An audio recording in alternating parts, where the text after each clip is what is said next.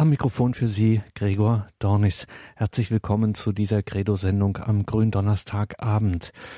Komm, Schöpfergeist, mit diesen Worten hat die Kirche am Tag unserer Priesterweihe gebetet. Heute, am Gründonnerstag, gedenken wir zusammen dieses Weihetages, da wir das Ostertriduum beginnen. Wir begeben uns mit Christus und den Aposteln in den Abendmahlsaal um die Eucharistie zu feiern und jene Wurzel wiederzufinden, die die Eucharistie des Passiafestes Christi und unser sakramentales Priestertum in sich vereint. So schrieb es am 12. April 1990 der heilige Papst Johannes Paul II. den Priestern der Weltkirche über den Heiligen Geist im priesterlichen Leben und erwählte dazu eben den Gründonnerstag, an dem wir uns, wie er schrieb, mit Christus und den Aposteln in den Abendmahlsaal begeben, um jene Wurzel wiederzufinden, die die Eucharistie und das sakramentale Priestertum in sich vereint. Der Gründonnerstag kann also auch Priestertag genannt werden und in dieser Sendung stellen wir die Frage, was bewirkt eigentlich das sakramentale Priestertum in den Empfängern? Was macht die sakramentale Priesterweihe mit dem Empfänger? Das habe ich den Churer Domherrn Andreas Fuchs gefragt. Er ist regionaler Generalvikar für Graubünden im schweizerischen Bistum Chur und ihn habe ich nach den Wirkungen der Priesterweihe gefragt. Dummer Fuchs, diese Frage, welche Wirkung hat die Priesterweihe, stellt das Kompendium des Katechismus im Punkt 328. Welche Wirkung hat die Priesterweihe? Und da steht, die Salbung des Geistes prägt dem Priester ein unauslöschliches geistliches Siegel ein, macht ihn Christus dem Priester gleichförmig und befähigt ihn im Namen Christi des Hauptes zu handeln. Als Mitarbeiter des bischöflichen Standes ist der Priester geweiht, um das Evangelium zu predigen, um den Gottesdienst zu feiern, vor allem die Eucharistie, aus der sein Dienst Kraft schöpft, und um der Hirt der Gläubigen zu sein. Das sind sehr viele Informationen auf wenig oder in wenig Zeilen. Fangen wir gleich mal am Anfang an. Da steht ein Wort oder ja, ein Begriff, ein unauslöschliches geistliches Siegel wird dem Priester eingeprägt. Was ist das, dieses unauslöschliche geistliche Siegel? Ja, das, äh, dieses unauslöschliche geistliche Siegel wird je nachdem auch Prägemal äh, genannt. Äh, es ist etwas, das in der Seele etwas eingeprägt wird, könnte man sagen, eben besiegelt äh, wird. Oder äh, früher hat man auch ähm, das Vieh, zum Beispiel die Kühe, äh, gesiegelt oder so ein, ein, ein Siegelstempel äh, mit dem Brandeisen eingebrannt, äh, damit jeder wusste, aha, eben diese Kühe ge gehören dieser äh, Person. Und so prägen auch drei Sakramente ein solches geistliches Siegel ein, also eben ein geistliches Siegel in unseren Geist, in unsere Seele, etwas, das nicht das unauslöschlich ist, dass man nicht wieder rückgängig machen kann, dass man darum auch nicht wiederholen äh, kann. Also die drei Sakramente, die uns so ein solches Siegel, ein solches Prägemal oder wie man auch sagt, einen solchen Charakter, aber jetzt nicht eben umgangssprachlich, wie wir Charakter brauchen, sondern eben dieses Eingeprägtsein. Diese drei Sakramente sind die Taufe, die Firmung und das Sakrament der Weihe. Und man äh, sagt auch, wenn man einmal getauft ist, ist man immer getauft. Man kann die Taufe nicht rückgängig machen. Man kann auch die Firmung und die Weihe nicht rückgängig äh, machen.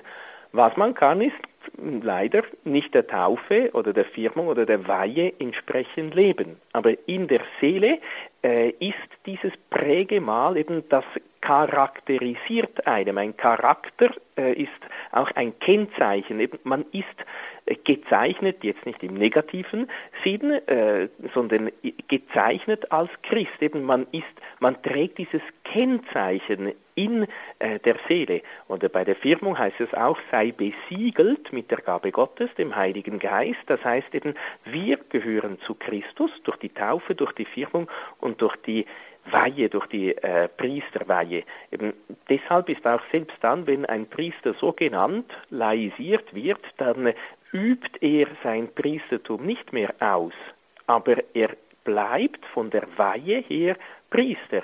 Eben er darf oder er will sein Priestertum nicht mehr ausüben, aber äh, er ist Priester auf ewig, äh, wie es auch im Psalm oder beim Hebräerbrief heißt. Und dieses geistliche Siegel jetzt äh, in Bezug auf die Priesterweihe äh, heißt auch hier im Text macht äh, dem Priester Christus gleichförmig und befähigt ihn im Namen Christi des Hauptes zu handeln. Die Betonung liegt auf im Namen Christi des Hauptes, weil auch wir als Getaufte handeln im Namen Christi, aber nicht im Namen Christi des Hauptes, sondern durch die Taufe werden wir in Christus eingegliedert, in den Leib Christi aufgenommen, in den Leib Christi. Und durch die Weihe wird man in das Haupt Christi aufgenommen. Also es ist eben ein, ein anderes Wesen hier. Man wird äh, anders geprägt vom Wesen her. Der Gläubige ist äh, berufen, sein Leben als Opfergott darzubringen, aus seinem Leben eine Opfergabe zu machen. Der Priester ist berufen, das Opfer Christi, das Kreuzesopfer darzubringen. Sicher auch, äh, umso mehr noch, äh, dass er auch sein Leben selber Gott schenkt, Gott darbringt. Aber er ist in das Haupt Christi aufgenommen. Er wirkt, wie man so schön auf Lateinisch sagt, in persona Christi capitis. Äh, das heißt eben in der Person Christi des Hauptes, nicht mehr in der Person Christi des Leibes, äh, wie die gläubigen Laien das tun. Das prägt den äh, Priester durch und durch, äh, vom Wesen her in seiner Seele. Eben, es ist ein unauslöschliches geistliches Siegel. Äh, man kann das nicht wieder rückgängig äh, machen, weil es eben unauslöschlich ist. Selbst dann, wenn, wenn der Priester sein Priesteramt, seinen Dienst, die Ausübung seines Dienstes aufgeben sollte. Das unauslöschliche geistliche Siegel gibt es bei der Taufe, bei der Firmung und bei der Weihe und damit da kein Missverständnis aufkommt, Domherr Fuchs, diese unauslöschlichen geistlichen Siegel, diese Prägemale, dieses, was man auch Charakter nennt, was der Seele dann eingeprägt wird, das ist auch jeweils sakramentspezifisch. Also das ist nicht ein und dasselbe geistliche Siegel, sondern das ist einmal das der Taufe, dann ein anderes ist das der Firmung und ein anderes ist das der Weihe. Das ist nicht miteinander identisch. Also es gibt nicht dreimal das Gleiche. Ja, das ist, weil sonst könnte man auch sagen, ja gut, wenn es das Gleiche wäre, warum gibt es dann drei verschiedene Sakramente? Sicher, das, was grundlegend ist, ist die Taufe. Und die Taufgnade wird auch in der Firmung vervollständigt, vertieft oder äh, wie unser damaliger Regensohn sagte, es wird einfach noch tiefer eingekerbt oder tiefer eingeprägt. Aber es ist in der Taufe wird man zu einem Kind Gottes.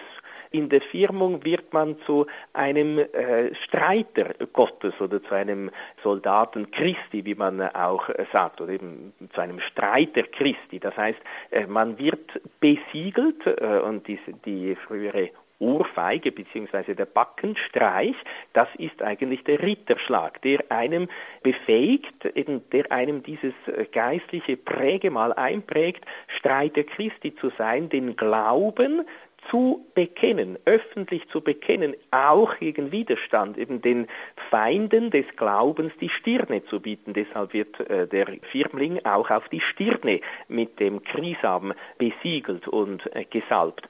Und äh, das Sakrament der Weihe, das dann auch wieder dreigliedrig äh, ist, das heißt die Diakonatsweihe, die Priesterweihe, die Bischofsweihe, die macht einem Christus, dem Priester, dem ewigen hohen Priester gleichförmig. Der macht einem fähig, ganz Christus dem Priester gleichgestaltet zu sein und sein Opfer darzubringen, beziehungsweise als Diakon mitzuwirken. Äh, der Diakon ist nicht, wie man auf Lateinisch sagt, Sacerdos, also ist nicht der, der das Opfer Christi darbringt, sondern ihm diakoniert, bei diesem Opfer dient. Äh, er ist nicht Priester. Er hat zwar das Sakrament der Weihe empfangen, aber, aber eben nicht der Priesterweihe, sondern der Diakonenweihe.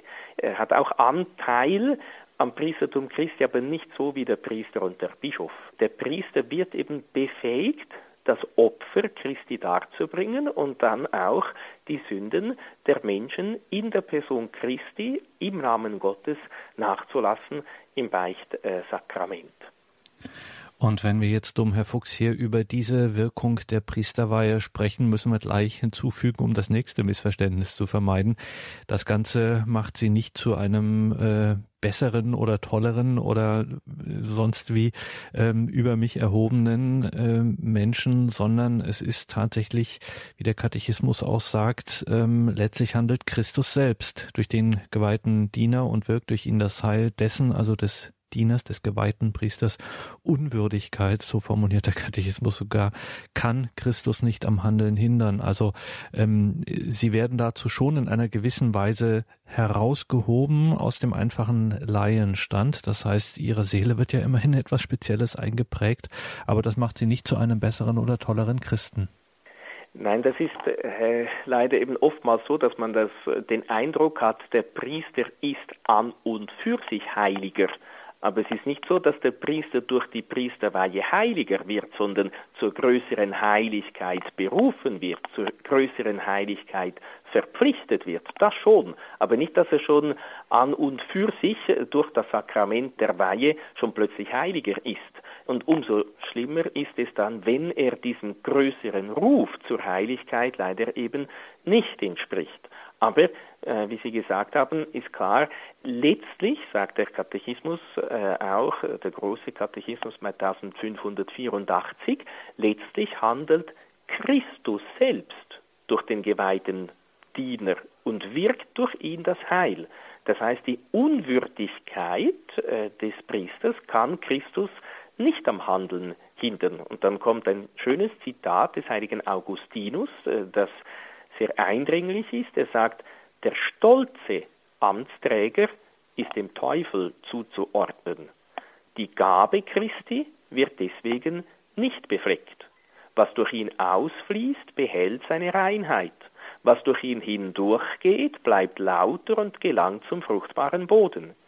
Die geistliche Kraft des Sakramentes ist eben dem Licht gleich. Wer erleuchtet werden soll, erhält es in seiner Klarheit und wenn es durch Beschmutzte geht, wird es selbst nicht schmutzig. Oder wie Augustinus auch an anderer Stelle schreibt, der Priester ist wie ein Kanal, durch den das Wasser Gottes, die, die Gnade Gottes fließt. Ob der Kanal aus Silber, aus Gold, aus Bronze oder äh, aus Blech ist, das spielt eigentlich nicht so eine Rolle. Hauptsache das Wasser kann hindurchfließen. Das heißt eben auch dann, wenn der Priester unwürdig ist, wenn er ungläubig sein sollte, wenn er irgendwie gar nicht daran glaubt, dass wenn er tauft, dass, äh, dass dieser Mensch getauft wird oder wenn er die heilige Messe feiert, wenn er ungläubig sein sollte oder im Stand der Todsünde sein sollte, das Sakrament ist gültig. Christus wirkt auch durch Unwürdige Diener das Heil, weil er eben wirkt, weil er das Heil wirken will und weil er äh, nicht durch den, den, den Diener äh, äh Christi gebunden sein will. Sicher, wenn, wenn der äh, Priester äh, sich entscheidet, die heilige Messe nicht zu feiern, äh, dann bringt er das Opfer Christi nicht dar die, und die Gläubigen bleiben dann ohne heilige Messe. Nicht ohne Gnade, aber leider ohne heilige Messe. So wie wenn zwei Verheiratete entscheiden, äh, das Schöpfungswerk Gottes nicht weiterzuführen, äh, das Leben nicht an Kinder weiterzugeben, dann fällt auch kein Kind vom Himmel. Sicher, äh, der Plan Gottes, der muss dann andere Wege finden, um das Heil zu schenken. Aber Gott wirkt unabhängig von den Menschen, auch wenn er freiwillig sich an seine Kirche gebunden hat, an seine Diener auch gebunden hat. Er wirkt sicher einfacher durch heiligmäßige Priester als durch nur mäßig heilige Priester.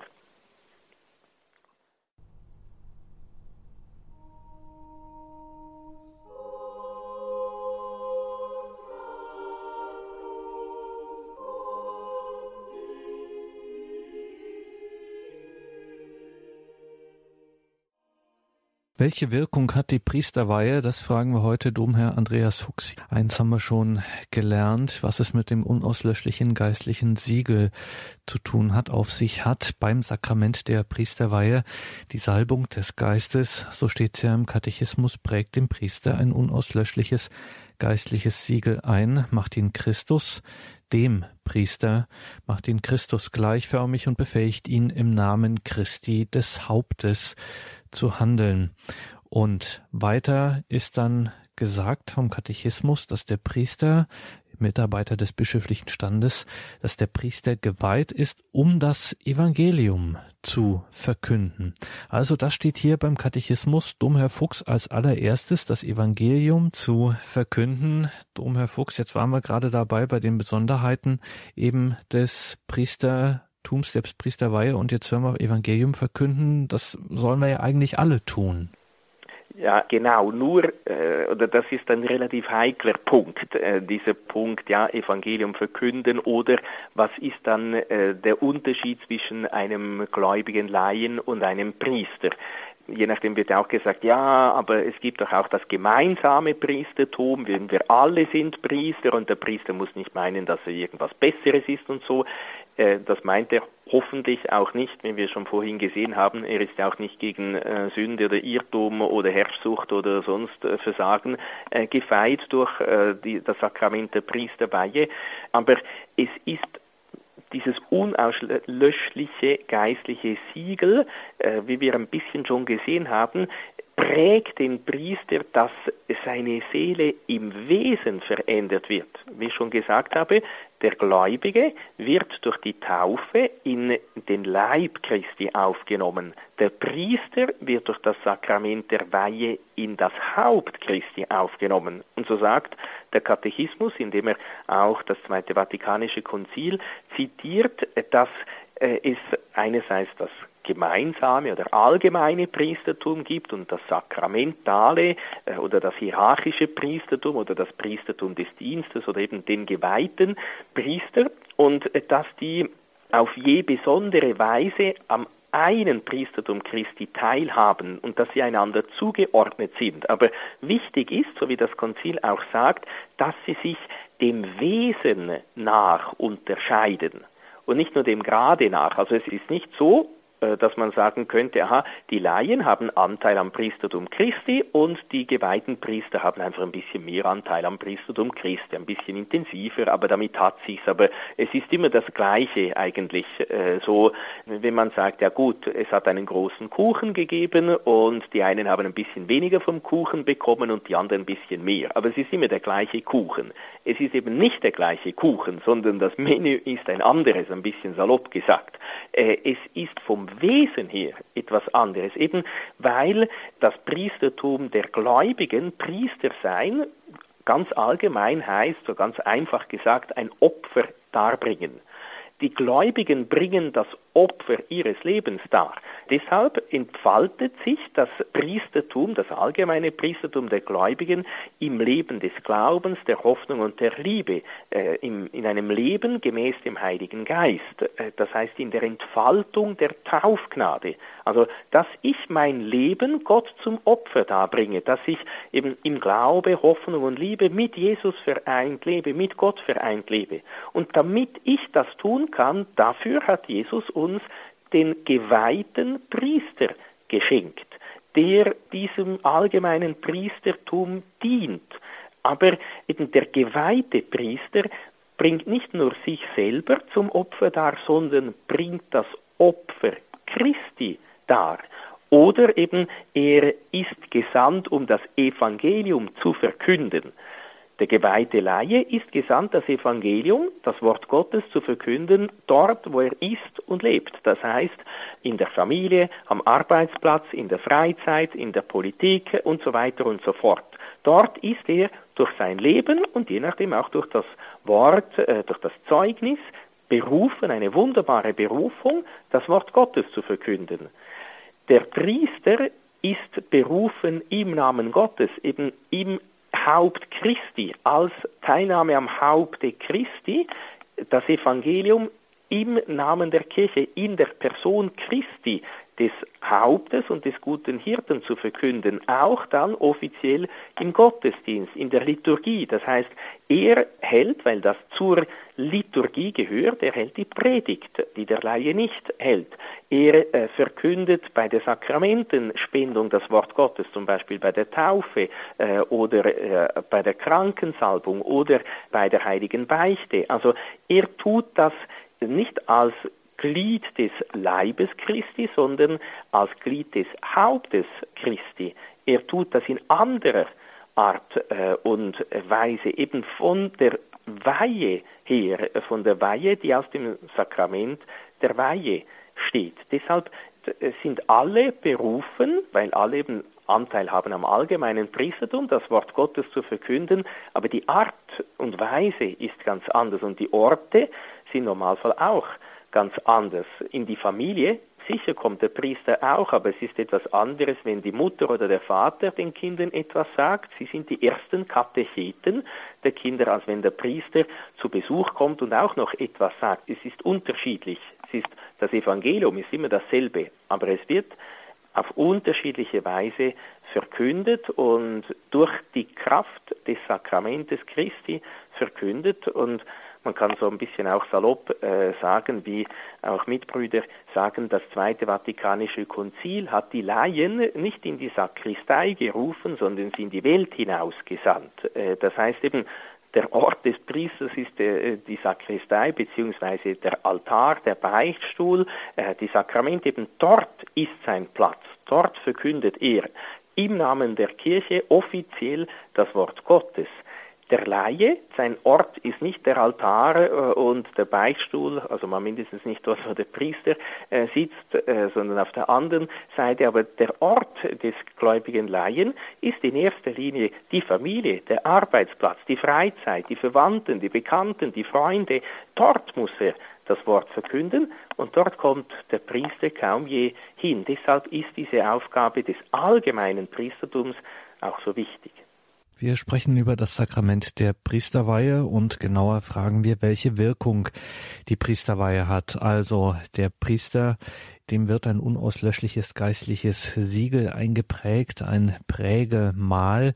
Wir alle sind ja in der Taufe zum allgemeinen Priestertum berufen worden, getauft worden, aber davon gibt es eben nochmal dieses spezielle, besondere Weihepriestertum und das ist nicht nur graduell etwas anderes, sondern das ist dem Wesen nach etwas anderes. Das haben wir schon jetzt gerade von unserem heutigen Gast, Domherr Andreas Fuchs aus Chur in der Schweiz gehört und jetzt kommen wir zum zentralen und entscheidenden Punkt natürlich, Domherr Fuchs, ganz klar.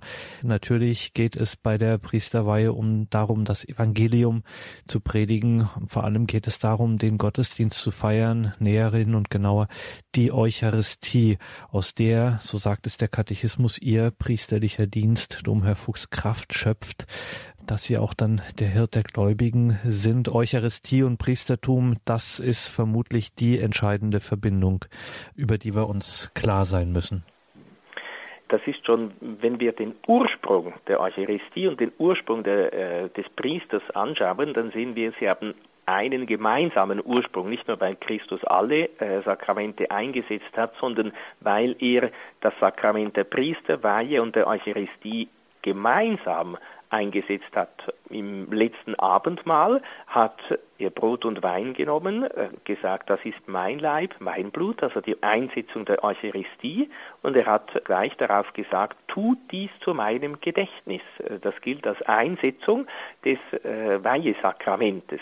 Das heißt, Priester und Eucharistie sind schon von daher aufeinander verwiesen, sind schon von daher in einer innigsten Beziehung. Auch eben, wie wir vorhin gesehen haben, der Priester ist der Satzer dos, Satzer, Sacro, er heißt heilig, äh, eben der die heilige Gabe darbringt, der die Gaben heilig macht. Das heißt, der Priester ist jener, der das Opfer, das Opfer Christi darbringt. Er muss sich auch selbst zum Opfer darbringen, deshalb wird von ihm auch unter anderem äh, der äh, Zölibat äh, verlangt, damit er wirklich eben auch seinen Leib zum Opfer darbringt, seinen Geist durch den Gehorsam und seine Güter durch die Armut. So soll er ganz Christus auch ähnlich sein. Äh, das ist die Lebensform Christi. Er hat äh, zölibatär äh, gelebt, er hat dem Vater gehorsam gelebt, er hat arm gelebt und der Priester folgt Jesus auch bis in dieses Äußere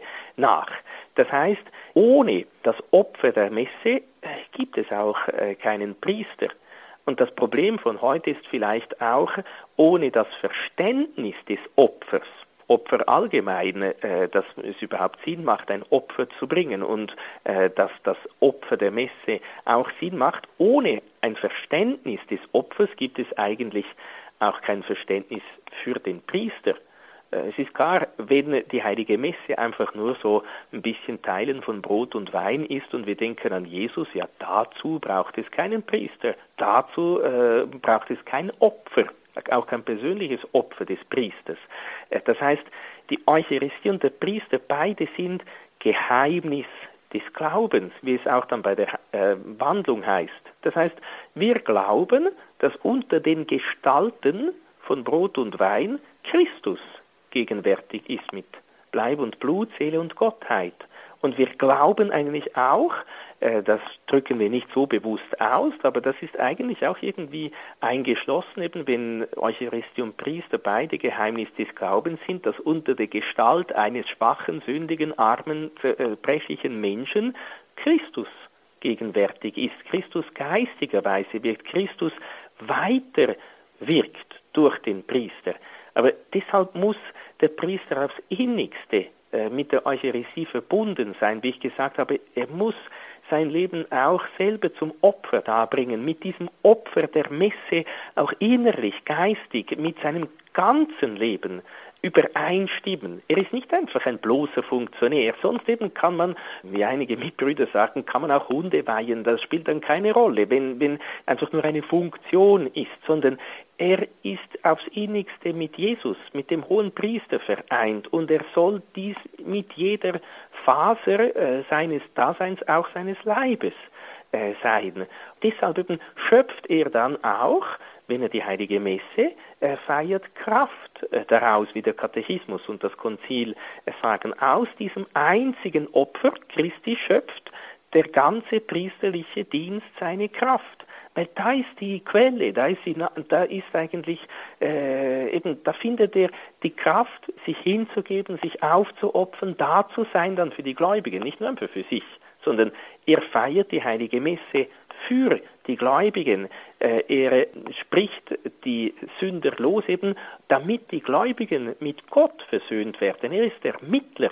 Dies kommt auch in der Eucharistie am schönsten zum Ausdruck. Nicht er ist der Showman, nicht er ist der Big Boss oder sonst irgendwas Komisches, sondern er ist der Mittler, eben er ist der Priester, der die Gaben der Menschen nimmt und Gott schenkt und der die Gaben Gottes nimmt und den Menschen schenkt. Er ist in diesem geistigen Güteraustausch da und je mehr, dass er Christus gleichförmig ist, Christus gleichgestaltet ist durch sein ganzes Wesen, umso einfacher kann Christus auch wirken und umso größere Gnaden kann er den Menschen auch schenken.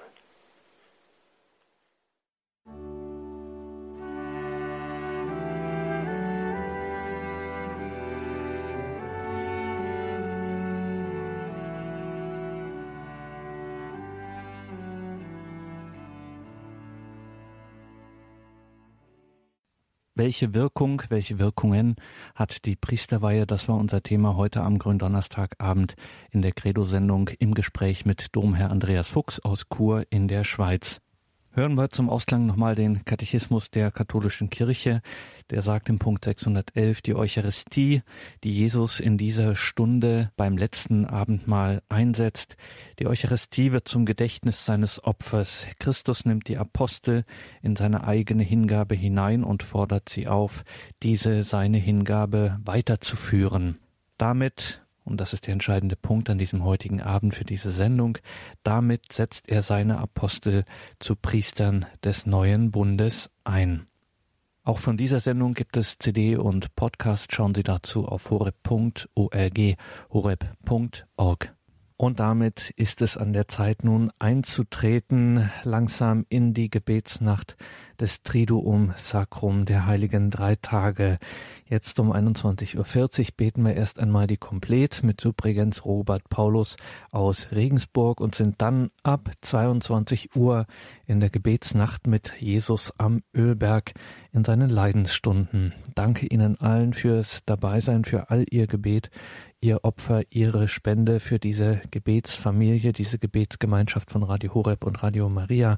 Alles Gute und reich gesegnete hohe Tage wünscht ihr Gregor Dornis.